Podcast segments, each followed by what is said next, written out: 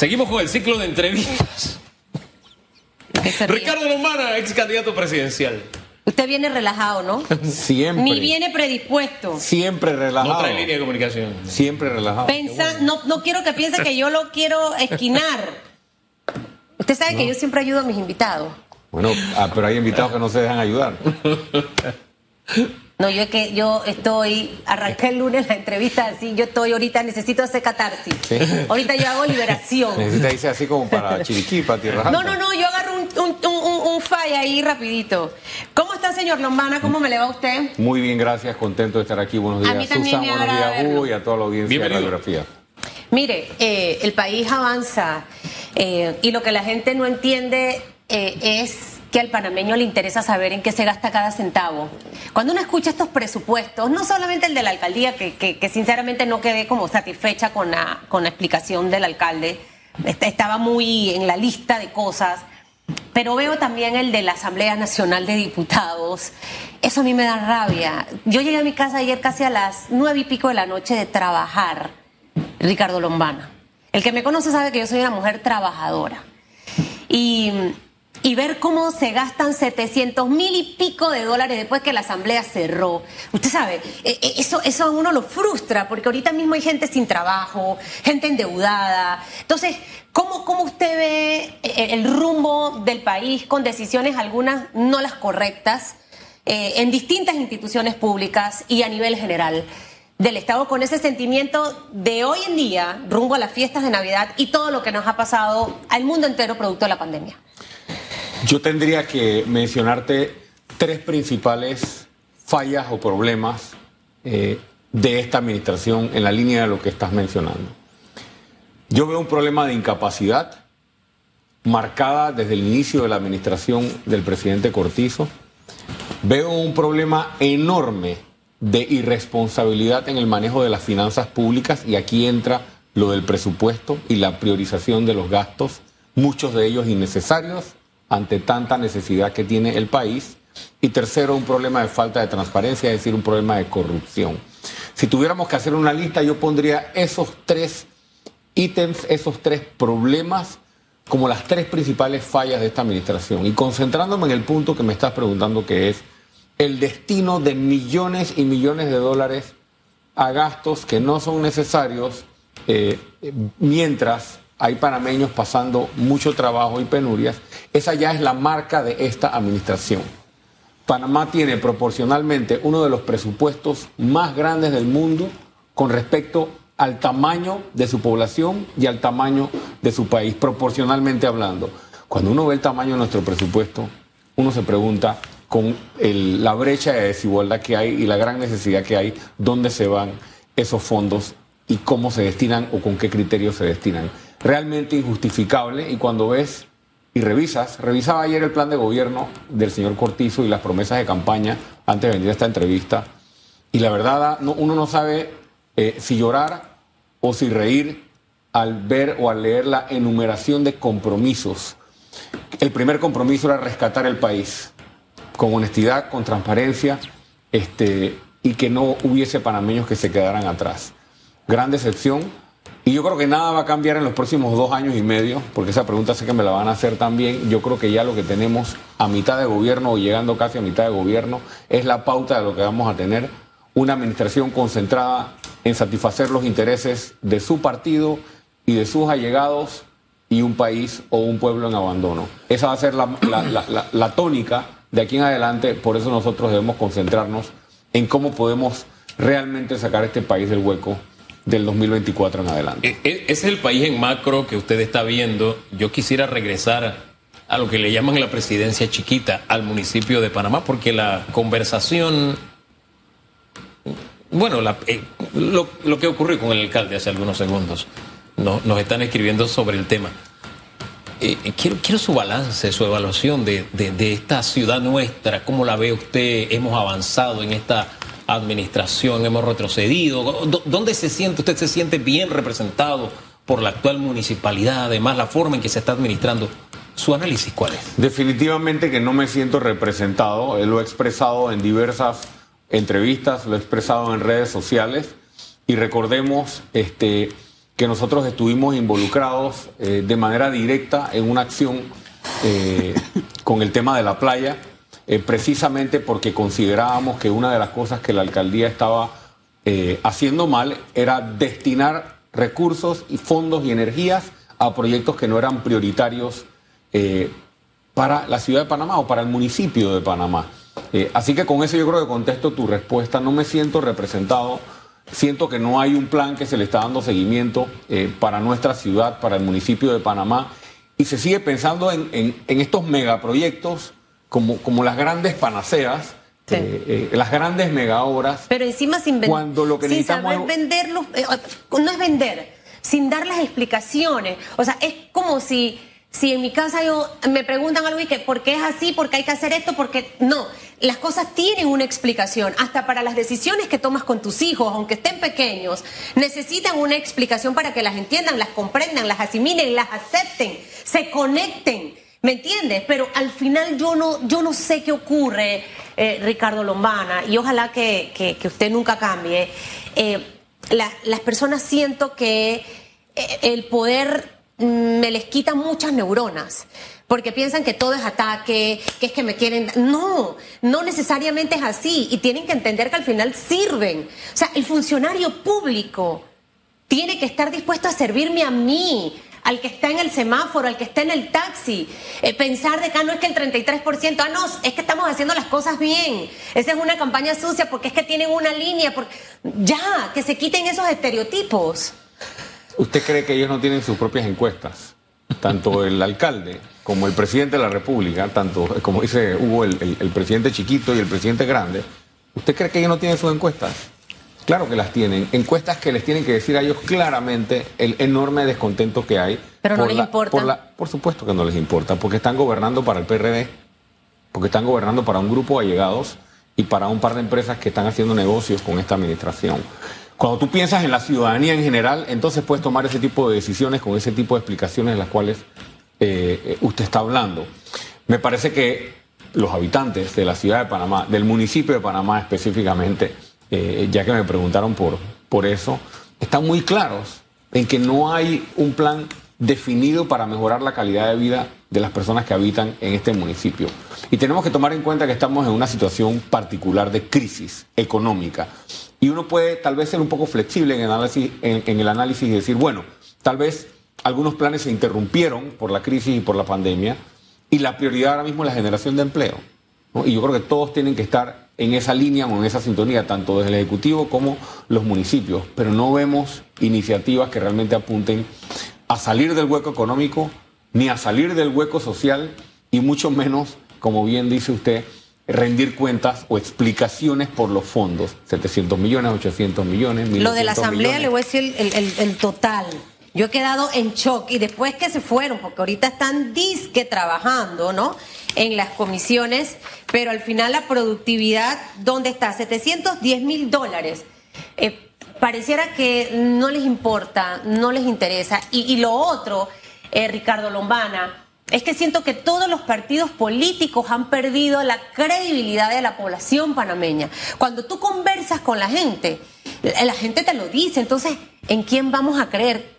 Porque todo el mundo te, te dice cosas bonitas antes de la campaña, pero cuando llegan a sus puestos, se convierten en otras cosas que realmente son irreconocibles. Yo pienso que los puestos no cambian a las personas eh, yo pienso que el poder es el, que realmente te quita la máscara de cuáles eran tus verdaderas intenciones. Y este ejemplo lo he dado varias veces. Cuando el señor Cortizo en campaña decía las cosas bonitas a las que usted se refiere, yo contradecía esas cosas bonitas diciendo, él está mintiendo. Y está mintiendo porque al lado de él está rodeado de personas que deberían estar en la cárcel.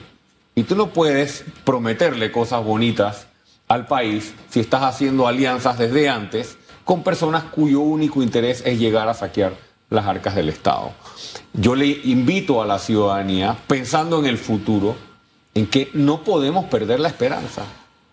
Yo represento y he representado políticamente y como ciudadano a una nueva generación de políticos en el país, que hemos estado marcando consistentemente desde que estamos en esta actividad eh, una línea, una pauta, no acompañada de clientelismo no acompañada de ese tipo de intereses que son los que tuercen las cosas o los que eh, eh, quieren llevar las cosas hacia otro lado cuando llegan al poder o cuando llegan al gobierno. Así que mi mensaje con respecto a eh, la falta de credibilidad es que no perdamos la esperanza en que hay muchas personas en este país, tanto fuera de partidos como dentro de partidos políticos, que se han dado cuenta que este sistema político que existe ahora mismo se ha organizado para saquearnos y para llevarse nuestros fondos para otros intereses. ¿Qué nos queda, Susan? Todo eso que a usted le molesta, de los 700 mil dólares, de los 800 millones, todo eso ocurre porque los ciudadanos lo permitimos. Es verdad. Entonces hablemos de eso, hablemos de qué vamos a hacer los ciudadanos para dejar de quejarnos. Tenemos que aprender y alguien también tiene que ayudar a la población. Y te voy a explicar por qué. Porque hay gente que es experta en venderse bien. Por supuesto. Y a veces en, ese, en ese momento de, de frustración y desesperación, tú quieres confiar. Tú quieres creer. Entonces, tristemente, ahora la mayoría de la gente va a tener que ser como Susan. Yo cuando hablo con alguien, yo puedo saber, este me está pegando mentira, este sí es hipócrita, este es falso, este está diciendo por dentro, estúpida, muérete. O sea, yo, yo me hago toda la película. Imagínate, a ese extremo vamos a tener que llegar los ciudadanos de este país, porque tristemente es lo que hemos visto. ¿Por qué yo, yo pensaba esta mañana, el canal de Panamá, wow, esta empresa tan eficiente, que le ha entregado tantos dividendos y que acaba de entregar más dividendos al Estado? ¿Por qué nosotros no podemos tener canal de Panamá en la caja de seguro social que le dobla la planilla? Eh, ¿Sabes cuánto cuesta hacer cosas como esta. Si en realidad me interesa el país, yo voy a hacer que cada dinero sea bien utilizado, cada centavo. Para que esas cosas ocurran, tenemos que ver hacia el futuro entendiendo que los partidos políticos no son bolsas de empleo. Empecemos por allí. Por eso cuando la gente me pregunta, pero bueno, es que Ricardo Lombana, todos dicen lo mismo y cuando llegan cambian. No, no, no, vamos a observar cómo estamos haciendo la política. Para cambiar la forma de gobernar hay que cambiar la forma de hacer la política. Ricardo Lombana y el movimiento Otro Camino viene haciendo una política hace casi cinco años sin ser una bolsa de empleo ni prometer empleo para llegar a gobierno. Eso no se había visto en este país desde hace mucho tiempo. Si tú te la pasas 5 o 10 años prometiendo empleo, prometiendo nombramientos, prometiendo contratos a tus donantes de campaña, pactando con el diablo, cuando llegas a gobierno tienes que servir al diablo y tienes que servir a todo lo que prometiste para poder llegar y estamos en el mismo círculo desde hace 25 años. el, ciudadano tiene que observar la conducta de quienes aspiramos a que se nos dé la oportunidad de gobernar en el ejercicio político. Y esa conducta, esa consistencia y esa constancia en el actuar alejado de la maleantería política, que es lo que nosotros hemos representado y lo que estamos organizando para el país, es lo que yo invito a la ciudadanía a observar. ¿A qué le llama usted pactar con el diablo? Bueno, si tú tienes un donante de campaña que te dice te voy a dar 100 mil dólares o te voy a dar 300 mil dólares, pero me tienes que mantener mi contrato, ofrecimientos que uno ha recibido, propuestas que uno ha recibido en este recorrido, y tú pactas con eso inmediatamente, estás restando competitividad, estás restando competencia, estás restando la posibilidad de que otras empresas, muchas veces panameñas, compitan. Eso es un ejemplo de pactar con el diablo. ¿Usted recibió propuestas como esta? Pero por supuesto, siempre. Como de gente dice, yo me inscribo si me das trabajo, yo me inscribo si me das plata, yo me inscribo si me pagas en una caja de cerveza. Eh, la política tradicional paga las cervezas, paga el guaro, mete los 100 palos en el bolsillo, hace todo eso. Porque hace lo que sea para poder ganar. ¿Por qué? Porque el interés no es servir a la población ni transformar el país el interés es otro. oye, ¿cómo, funciona? Entonces, entonces cuando la gente me pide una caja de cerveza, Lombana, eh. págame la caja de cerveza y entonces yo me inscribo. Hay que dedicarle tiempo y entonces nos sentamos a conversar con esa persona, le presentamos nuestro proyecto. Quiero saber qué reacción tiene la gente cuando usted se acerca, porque sí, eso ocurre. La gente dice, hey, ¿qué hay para mí? Eso es normal entre comillas. ¿Y sabes qué, Hugo? La gente se queja. Mira, quiero decir algo sobre eso. La gente dice, bueno, lo que pasa es que en los sectores populares es muy difícil porque todo el mundo dice que hay para mí. ¿Y usted cree que el poder económico no dice que hay para mí? Es que eso iba, es que eso ¿Ah? iba. ¿Usted cree que el poder económico cuando uno va no dice que hay para mí? Y ahí sí quieren más. y ahí sí quieren más. ellos no piden caja de cerveza. mire, es que a eso iba. Mire, Susan tenía su negocio, estaba de aniversario Yo no sabía que ella me había invitado a la fiesta a propósito, pero me hayas invitado o no me hayas invitado, ¿sabe qué? Yo conozco a Susan. Susan es trabajadora, es hecha para adelante y ¿sabe qué? Se la puse en mi cuenta sin esperar que ella ni me regale un raspado, ni tampoco para que me invitara a la fiesta, ni porque es mi compañera, sino porque, hey, eh, yo veo el esfuerzo de Susan y se lo, y se lo publiqué. Dos, tres personas se habrán enterado, porque yo no tengo tantos seguidores como ella, ¿verdad? Pero dos o tres se enteraron. Lo hice sin esperar nada, punto, ¿verdad? Pero lo que usted me dice, no, no, acá piden la cerveza y acá te dicen, hey, te doy 100 mil y me mantienes el contrato. O me das el contrato. O me das el contrato. Oye, ¿cómo funciona? Es que yo no me imagino de que, hey, Susan, te publiqué un post. mí nadie se va a atrever a de que, decirme "Susan, jamás eso". Te publiqué un post, tienes que darme gratis un, un raspado. O sea, yo no, yo no se entiendo a cómo se dan El hombre, ese el tipo hombre de está pidiendo el raspado a desesperadamente. No, no, no, no. ¿Cómo es, que, ¿Cómo es que ocurren ese tipo de cosas que llegan descaradamente de que, hey, 100 mil y tú me agarras mi contrato? Uno, Bueno, es- eh, ¿Cómo el, es mundo, el, el mundo en el que vivimos plantea demasiados desafíos. Y el- nosotros como ciudadanos tenemos que enfocarnos en lo que podemos salvar y en lo que podemos reconstruir. El gobierno de Laurentino Cortizo no va a cambiar su tónica. Pienso que los dos años y medio que faltan, o casi tres, van a ser igual o peor de lo que hemos visto en términos de incapacidad, en términos de corrupción y en términos de eh, eh, despilfarrar fondos públicos sin una eh, lista de prioridad en orden de a qué se dedican los fondos y dónde se asignan. Entonces, ¿qué nos queda? Organizarnos contra quienes desean mantener el mismo sistema que drena y le ha robado la esperanza a un país. Quizás por eso Hay que pensar en ese futuro, hay que pensar en cómo vamos a generar los empleos, con Claro. el turismo, ¿no? con la logística, con los puertos, eh, con el plan eh, realmente que nosotros le presentamos al país en el 2019, que lo estamos complementando, que lo estamos mejorando para el 2024, eh, y generar empleo, riqueza, devolverle la esperanza a este país y que se pueda creer en los panameños. 10 segundos. ¿Cómo está el estatus? O sea, ya usted es un partido, tiene la firma. Rapidito. Ya nosotros tenemos la- los adherentes, tenemos las firmas eh, que construimos sin clientelismo y ahora nos toca realizar la convención. La ley electoral pide que eh, O exige sea, que, que se ya realice. otro camino es un partido político. No, se- la ley electoral exige que se realice una convención para poder formalizar el partido. Esa convención ocurre a principios del próximo año, en algún momento, entre marzo, tal vez, abril. ¿Cuántos tiene Realizamos la convención. Como 45 mil adherentes. eh, el mínimo es 39 mil. Cerramos nuestros libros en 45 mil y estamos en la organización de nuestra convención.